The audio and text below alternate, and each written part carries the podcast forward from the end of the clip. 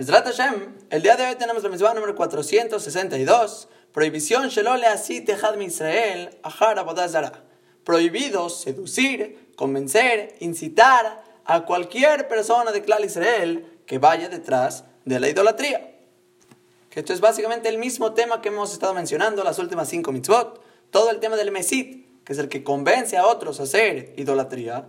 Mencionamos varias prohibiciones que está sobre nosotros con la relación a él que por ejemplo dijimos prohibido amarlo, o también prohibido quitar el odio de nuestros corazones sobre él, prohibido salvarlo, prohibido buscarle mérito, prohibido quedarse callado cuando tienes una, un reclamo con culpa hacia él. Pero ahorita la mentira del día de hoy no se va a enfocar la relación que tenemos nosotros hacia él, la conducta que hay que tener. No, aquí estamos hablando tomar el otro papel, tomar el papel de nosotros ser la persona que convenza al otro esa es la prohibición del día de hoy. Que estén de Barim, Yud Gimal Yud Bet, que dice el Pasuk,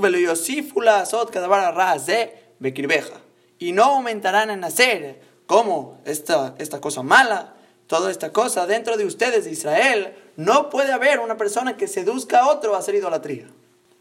Y toda persona que trata, por lo menos dice palabras a otro para tratar de convencerlo, ya se llama un mesit, y sobre él recae prohibición de la Torah. Y tanto si su expresión es en plural, en singular, si la persona, por ejemplo, le dice a su amigo, Nelech, vamos a ir, vamos a hacer idolatría, cierta idolatría, o vamos a ir a degollarle, o vamos a ir a traerle un ketoret, cualquier cosa que tiene que ver con un servicio, tanto si lo dices en plural, en singular, ve y hazle idolatría, dice el Jinuj, que es realmente la Gemara en Sanedrín, esta persona se llama un mesit. Eres un mesit y estás traspasando la prohibición de la Torah. E incluso que la otra persona te tomó de loco y te dijo, ¿qué estás hablando? ¿Cómo voy a ir a hacer idolatría? Y no te escuchó, te llamas un mesit y traspasas la prohibición de la Torah. Estás tratando de seducir y convencer, darle un consejo a otro que vaya en el camino de idolatría. Y la Gamará dice una cosa impresionante. Gen, gen, edav, gen me vino todo el bendín, mesoclino todo el pijem. Que si llegó una persona vamos a ponerle Rubén. Y Rubén trató de convencer a Shimon y Levi que vayan a hacer una idolatría. Shimon y Levi, ellos mismos pueden ir al juicio, al Beddin, a la casa de juicios, y al final van a acabar matando a esta persona que quiere seducir a otros a hacer idolatría. Impresionante. No se necesitan unos testigos por aparte, ellos mismos pueden acusar a esta persona y llevarlo a juicio. Y sabemos que el castigo de la Torah a este tipo de persona es un castigo muy fuerte. Se llama sequilá. Apedreaban a esta persona porque literal está destruyendo a todo Clal Israel. Está yendo a hacer que otros pierdan su Olam va, otra gente se vaya a hacer idolatría, se vayan a renegar a Borolam. Por lo tanto, es un peligro para Clal Israel. Dice la Torah, hay que apedrearlo. Y la Niuda a ti, yo me imagino, no lo había escrito, pero no creo que se permitiría hacer ni siquiera de chiste. El decirle a otro de chiste, vamos a hacer idolatría con cierto ídolo, vamos a posternarnos o traerle un corbán, yo creo que estaría dentro de esta prohibición.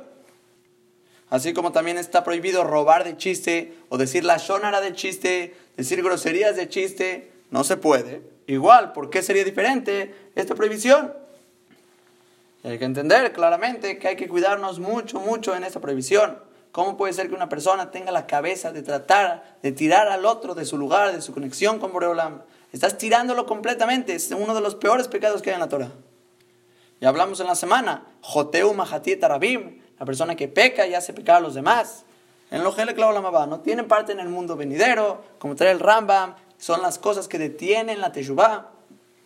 Y si Baruch Hashem, no creo que nadie de Klal Israel realmente piense que habría un lado de hacer idolatría, cierto Buda, cualquiera Buda dará. No creo que es muy común este caso en Israel. No, Baruch Hashem no estamos en ese nivel tan bajo.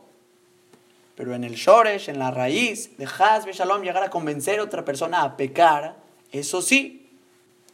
Y realmente solo estamos repitiendo la misma idea que ya mencionamos en la semana. No puedes alejar a los demás. No puedes provocar que otra gente peque y se aleje de Boreolam. Y ya sea en los pecados obvios, que sería, por ejemplo, alimentar a otra persona de comida no kosher, o hacer que otra persona traspase Shabbat por ti, o empezar a hablar la Shonara en público, que todos escuchen tu la Shonara y todos pecan, o una persona que sale sin te está haciendo pecar a todos los demás.